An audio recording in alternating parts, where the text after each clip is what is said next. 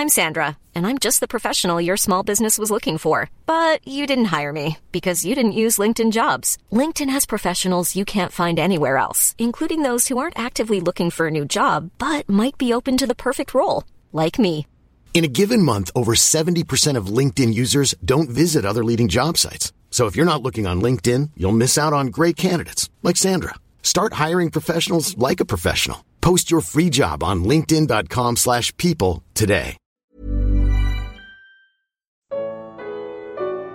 Porque é importante o servir. Livro de Atos capítulo 6. Comentário de Mário Persona. É interessante que nós não ouvimos falar, eu acho que pelo menos, eu se, eu, se eu não estou enganado, de Estevão antes desse episódio. A impressão que dá é que ele toma toma vontade aqui, né? Ele é, ele é então um dos escolhidos pelos apóstolos para servir as mesas. Alguém podia falar assim, poxa, mas eu não queria posição de garçom aqui, né? Eu queria um cargo mais, né, alguma coisa melhor, né, alguma coisa mais elevada. Mas o Senhor Jesus, quando lavou os pés dos seus discípulos, ele deixou muito claro que era esse, era essa atitude que os seus discípulos deviam ter, a de servir. Nós encontramos na, nas Escrituras muitos exemplos de servos de Deus que eram servos de homens, serviam a homens com diligência e, e por isso Deus os utilizou. Nós encontramos uh, José no Egito, ele foi trabalhar como ali na, na, na casa de, do ministro de Faraó e ele servia. Ele era um servo, um serviçal. Nós encontramos aquela menina uh, escrava hebreia dos, do leproso, de Naamã, o leproso, que servia na casa de Naamã. Ela tinha uma posição assim, era, era, o, era o capacho da, da classe social, não é? Então, nas coisas de Deus, é tudo diferente. Nós não podemos querer achar que as escalas nas, nas coisas de Deus são, sejam as mesmas nas coisas dos homens. Então, esse Estevão, assim que ele recebe essa incumbência de servir, ele vai além. Tem até um ditado, né? Se você quiser que alguma coisa seja feita, eh, peça para alguém que está ocupado. Se você pedir para alguém que não está fazendo nada, não vai, não vai sair o serviço. Então Estevão agora ele tem essa, eh, ele é selecionado para esse para esse encargo agora e ele já sai, como a gente costuma falar, queimando o chão. Ele já sai dando um testemunho de, de, de estar ocupado nas coisas do Senhor. Aqui fala que ele era cheio de fé e de poder, e fazia prodígios e grandes sinais entre o povo. E aí ele vai então, uh, ele vai debater, né? Claro que devem ter, devem ter incitado o debate contra ele, e, e ele acaba surpreendendo pela sabedoria que ele tinha das Escrituras. Então, a, a, o empurrão dado o voto de confiança dado pelos apóstolos para Estevão ajuda ele agora a desempenhar não apenas a sua função de servir as mesas, mas ir muito mais, ir muito além. Lá em 1 em 1 Timóteo, isso é explicado. Quando fala de, de características dos diáconos. No, 1 Timóteo capítulo 3, versículo 12, os diáconos sejam maridos de uma mulher. Por que maridos de uma mulher? Porque ali, uh, no início da igreja, é claro que lá ainda em Atos nós estamos vendo uma situação de transição, quando os gentios ainda não tinham entrado na casa de Deus, de Deus mas iriam entrar depois. Então, essa, essa indicação aqui, essa ordenança para que os diáconos fossem maridos de uma só mulher, tinha a ver com os gentios. Porque no mundo gentil, a poligamia era permitida. E muitos que se convertiam traziam suas mulheres junto. É como nós pensarmos num país árabe hoje, você vai, prega o evangelho, aí um pai de família se converte, ele tem lá meia dúzia de esposas. E agora, como faz? Bom, ele vai continuar vivendo com meia dúzia de esposas. Só que uh, certos encargos, como de responsabilidade na igreja, ele não vai poder assumir, por causa desse, dessa passagem aqui, sejam maridos de uma mulher. E governem bem seus filhos e suas próprias casas. Então ele tinha que ter um precedente de que ele já tinha ordem nas coisas domésticas antes de cuidar das coisas de Deus, porque quem não quem não tivesse condições de cuidar nem da própria casa não podia cuidar também das coisas de Deus. E aí fala no versículo 13: porque os que servirem bem como diáconos adquirirão para si uma boa posição e muita confiança na fé que há em Cristo Jesus. E lá em Atos, voltando a Atos 6, nós encontramos uh, Estevão demonstrando essa confiança agora. Ele não está de maneira alguma se lamentando, falando assim: ah, eu sou um simples diácono, eu sou um garçom, eu não sou ninguém importante. Não. Agora ele vai em frente e vai debater com todos esses judeus aqui que querem resistir à verdade e vai dar a própria vida. Vai dar a própria vida uh, em prol da, da, do Evangelho. E aí a gente vê a, a audácia que, que o Espírito Santo colocou nesse homem. Existe aí também Filipe, entre esses diáconos, que era o único na Bíblia que é chamado de evangelista, que recebe um título.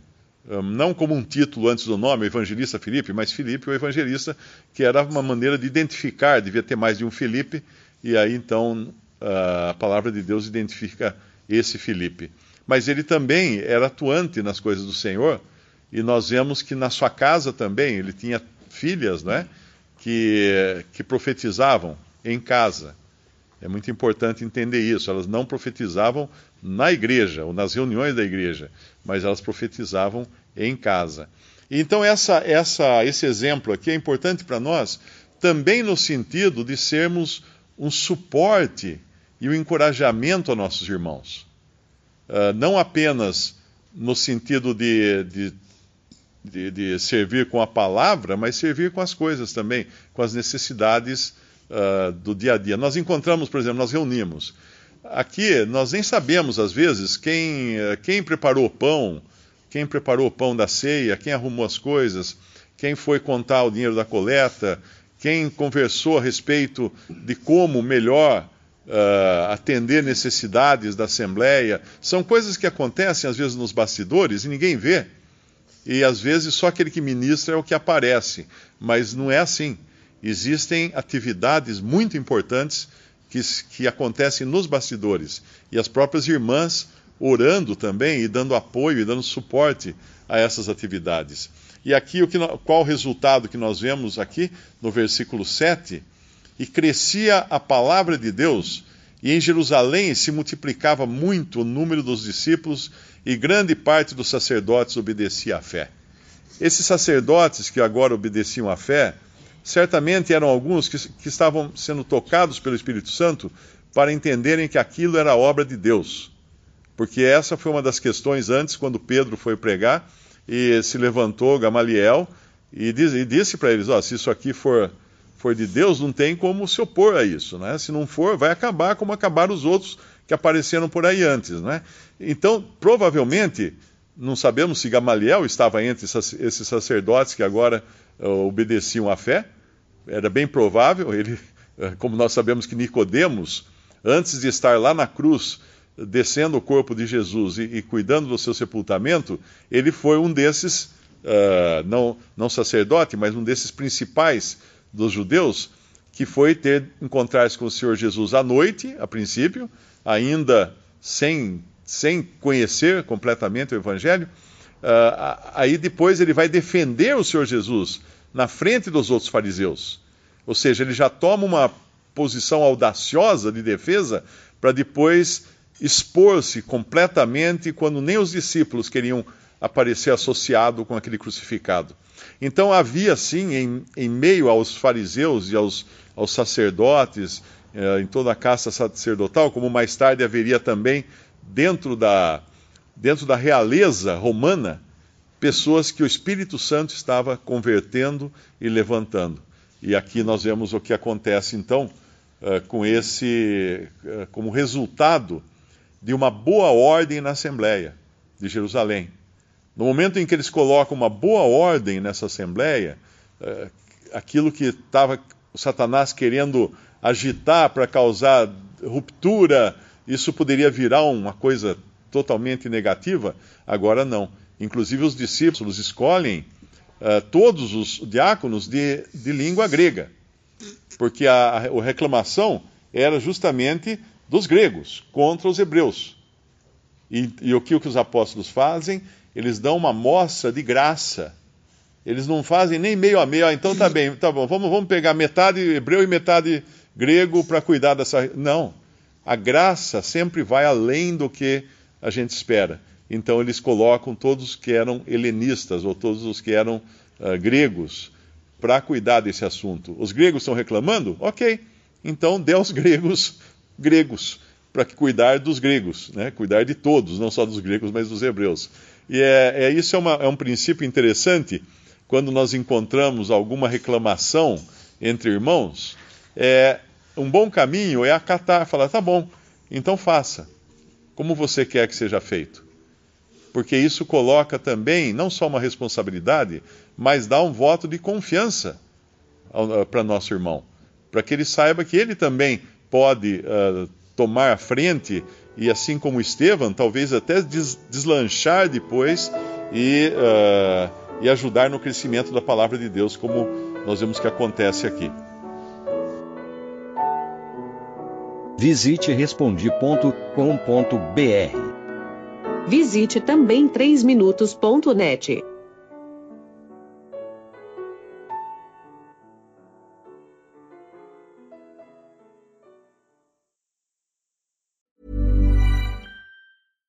Deserves the best, and there's no better place to shop for Mother's Day than Whole Foods Market. They're your destination for unbeatable savings, from premium gifts to show-stopping flowers and irresistible desserts. Start by saving 33% with Prime on all body care and candles. Then get a 15-stem bunch of tulips for just $9.99 each with Prime. Round out Mom's menu with festive rosé, irresistible berry chantilly cake, and more special treats. Come celebrate Mother's Day at Whole Foods Market.